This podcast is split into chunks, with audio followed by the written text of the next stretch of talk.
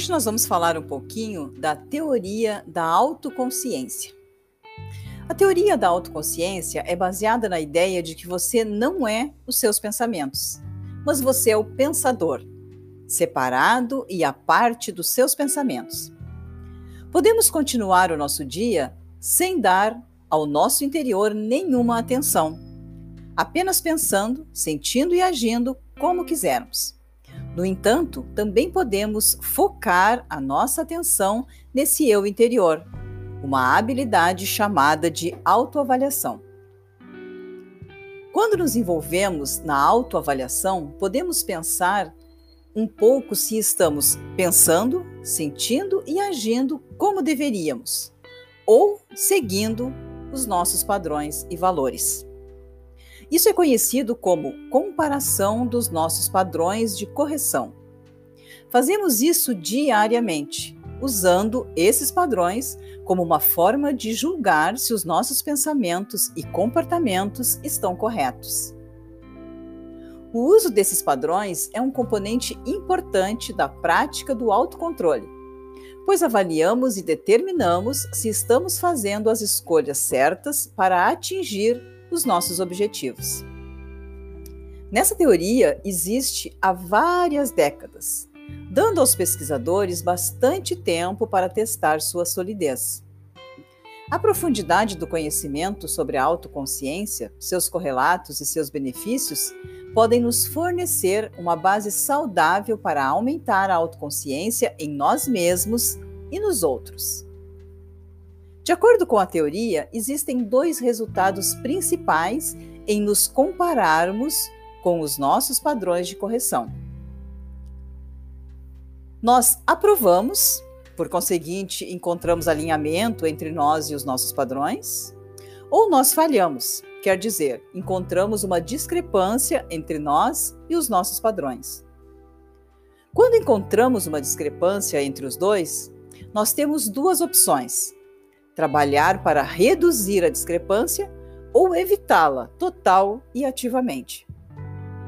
A teoria da autoconsciência sugere que existem alguns fatores diferentes que influenciam como escolhemos responder. Basicamente, tudo se resume a como pensamos que vai acabar. Se acreditarmos que há pouca chance de realmente mudar essa discrepância, tendemos a evitá-la se acreditarmos que podemos melhorar o nosso alinhamento com os nossos padrões de correção, entramos em ação. Nossas ações também dependerão de quanto tempo e esforço acreditamos que o realinhamento exigirá. Quanto mais lento for o progresso, menor será a probabilidade de assumirmos os esforços de realinhamento especialmente se a discrepância percebida entre nós e nossos padrões for grande. Essencialmente, isso significa que quando nos deparamos com uma discrepância significativa que exigirá muito trabalho consistente e focado, muitas vezes simplesmente não nos importamos e evitamos a autoavaliação nessa discrepância específica. Além disso, o nosso nível de autoconsciência interage com a probabilidade de sucesso em realinhar a nós mesmos e nossos padrões para determinar como pensamos sobre o resultado. Quando estamos autoconscientes e acreditamos que há uma grande chance de sucesso, geralmente atribuímos esse sucesso ou fracasso aos nossos esforços.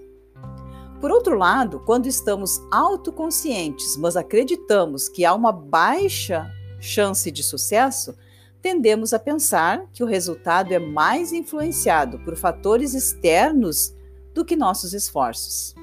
Claro, às vezes o nosso sucesso no realinhamento com os nossos padrões é impulsionado em parte por fatores externos, mas sempre temos um papel a desempenhar em nossos sucessos e também nossos fracassos. Curiosamente, também temos algum controle sobre os nossos padrões, de modo que podemos alterá-los se descobrirmos que não os atendemos. é mais provável que isso aconteça se estivermos mais focados nos padrões do que em nós mesmos.